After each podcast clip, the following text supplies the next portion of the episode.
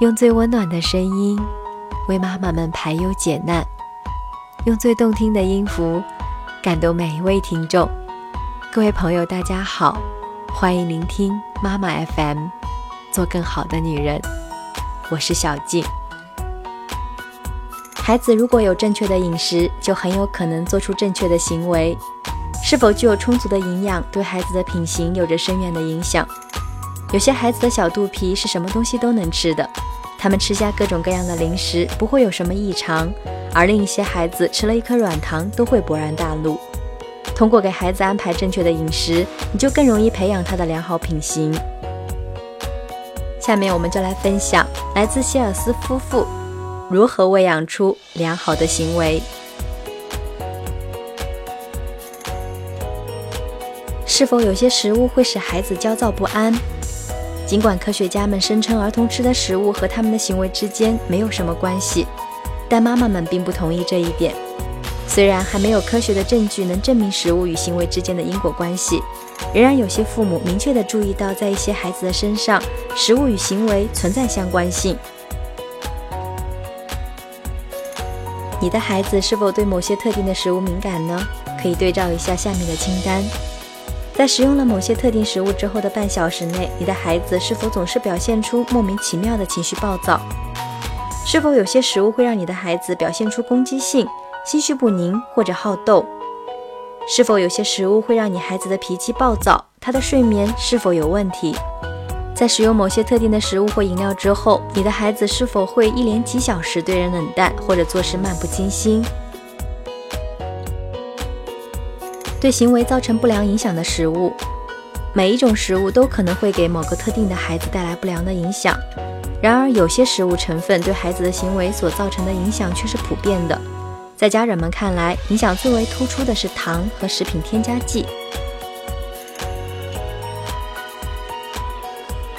引起不良行为的糖，有些糖能够被血液快速吸收，因而引起体内能量的增加。但是血液中的糖分也激发了胰岛素这种荷尔蒙的突然释放，从而又引起了孩子血糖水平的跌落。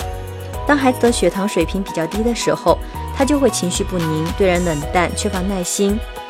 为了对降低了的血糖水平进行补偿，身体会释放出各种导致紧张的荷尔蒙，它们既能给身体带来好的影响，也会引起不良的反应。这些荷尔蒙通过释放肝脏中储存的糖分来提高血糖水平。但同时又提高了整个集体的紧张程度，使得孩子感到焦虑、亢奋，并且暴躁。血液中糖分过多还会使孩子难以集中注意力，甚至会让他昏昏欲睡。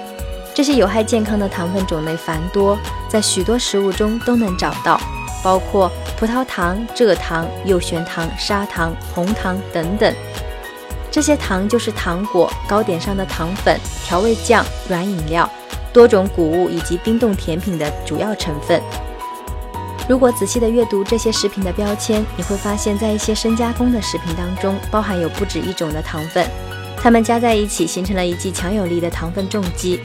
由于糖分提供了快速的能源，这些含糖食物就使那些对糖分比较敏感的孩子在情绪和行为上产生了强烈的不稳定。能带来良好行为的糖。有一些糖要花较长的时间才能消化，这样的糖包括水果和蜂蜜中的果糖、乳制品中的乳糖。这些糖不会迅速的进入血液，但仍然给孩子提供了实实在在的能源。与前面提到的那些给孩子的行为造成不良影响的糖分不同，这些糖并不会激起荷尔蒙水平的攀升。在我们的孩子当中，有一个吃任何东西都要蘸调味酱，因而我们很高兴在食品店里能买到各式各样的甜果酱。我们还发现，从水果中提取出来的果糖与从高果糖的淀粉糖浆中提取出来的果糖相比，有很大的不同。我们的一个孩子过去经常会暴躁的大发脾气，不再给他吃淀粉糖浆后就好了。他吃爆玉米花会感到头疼，因此我们推测果糖与他的行为之间存在一定的联系。三年前，他曾经有一次猛吃果汁软糖，结果脾气发得简直像疯了一样。在甜味的食品中，淀粉糖浆还常常和蔗糖一起存在。能够带来最佳行为的糖，各种复合化水碳合物是另一种类型的糖。我们家的老奶奶把它们称为浆糊。这些糖具有比较长的分子，消化系统要花较长的时间才能分解这样的分子，因而使得这种糖像能量胶囊那样缓慢地释放能量。这种大分子的糖为机体提供了逐渐释放的稳定的能源，让你能够比较长时间地感到精力充沛，而且不会触发你做出古怪的行为。这样的食物有面包和饼干、去糖的谷类食品、意大利的面食以及马铃薯。其他的有害食物，咖啡因是造成孩子和一些大人行为起伏波动的另一个罪魁祸首。尽管咖啡因对感到劳累的成年人能够起到有益的兴奋作用，但是它会给脆弱的孩子带来过度的刺激。咖啡因一般来源于各种软饮料，比如可乐、威士忌、巧克力、咖啡和茶等等。食用色素。红色和黄色的色素可能与在某些孩子中引起的行为问题有关，这听起来多少有点奇怪。尽管研究未能发现食品添加剂和行为之间的因果关系，但据我所知，有些机敏的妈妈还是把孩子的行为波动归罪于食用色素。不要超过限度。对于有些孩子来说，少量食用一种或多种引起不良行为的食物，并不会给他们带来什么不好的影响。但是如果把这些不良的成分混在一起，加入同一种食物，或者增大它们在食物中的含量，那么你就最好给孩子绑紧座位上的安全带，免得他跳起来。一根棒棒糖或者一杯软饮料中含有大量的糖、咖啡因或者食用色素，孩子们对这些东西的反应是各不相同的。能为某个孩子提供能源的食物，或者能使他解渴的饮料，另一个孩子吃了却有可能产生不良的反应。假如你的孩子喜欢吃甜食，可是刚吃了一块从商店买来的蛋糕就会乱蹦乱跳起来，那也不必让他完全放弃吃甜食。你完全可以给他做他喜欢吃的甜食，但不要用砂糖或红糖，应该采用那些能够带来良好行为的甜味素，比如浓缩果汁或者从水果和蜂蜜中提取的糖。在自己家中做的甜食中，根本不必要放任何食品添加剂和防腐剂，而且你对这些甜食中的成分也知道的一清二楚。营养第一，为了让年幼的孩子们想要吃那些能够使他长大的食物，你应该限制他们吃甜食。从小你就应该开始培养孩子少吃甜食的习惯，这样这个习惯在他们的心中就会早早的扎下根。到了你很少有机会再对孩子吃什么发表意见的时候，这个习惯就早已养成了。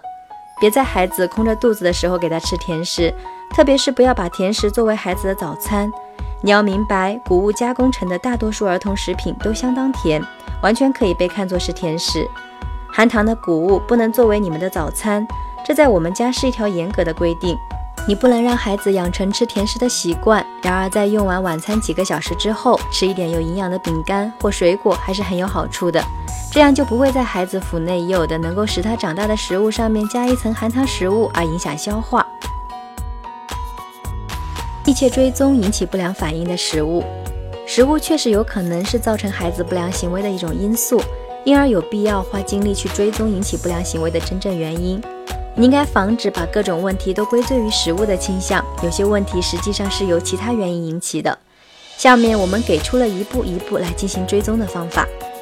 第一步，记录孩子一个星期所吃的食物。五岁以上的孩子能够经常帮助你写下他每一餐和各餐之间都吃了些什么，以及是什么时候吃的。第二步，记录孩子的举止行为，把最让你担心的行为挑出来，记录下这些行为发生的时间。你应该仔细地询问孩子，以记录他的感受有怎样的变化，以及这些变化发生在什么时候。第三步，找出联系。如果每天食用、饮用相同的一种食品或者一组食品，那么孩子是不是每天都表现出一些相似的行为问题呢？如果你的孩子在每天下午四点都会发一通脾气，而他在三点的时候都要尽情地享用海藻三明治，那么你就揪出了引起他发脾气的罪魁祸首。应该问一问孩子，他认为哪种食物会给他带来烦恼？比如他说椰菜或菠菜，那你应该懂得这些蔬菜一般不会对行为产生不良影响。第四步，缩小怀疑的范围。你至少应该在一个星期内不让孩子吃那些你怀疑的食物，看看那些不良行为是否有所消退。第五步，挑战你的发现。为了验证你的发现，重新让孩子吃你所怀疑的食物，看看不良行为是否又重新出现。如果不良行为确实又出现了，那么一种办法是完全禁止孩子再使用这种食物。如果孩子很喜欢这种食物，那就应该减少食用量，直到你弄清楚孩子对这种食物有多大承受力。你会发现，通过饮食来吃出良好的感觉，其实是一件很普通的事。教养中的许许多多练习也同样如此。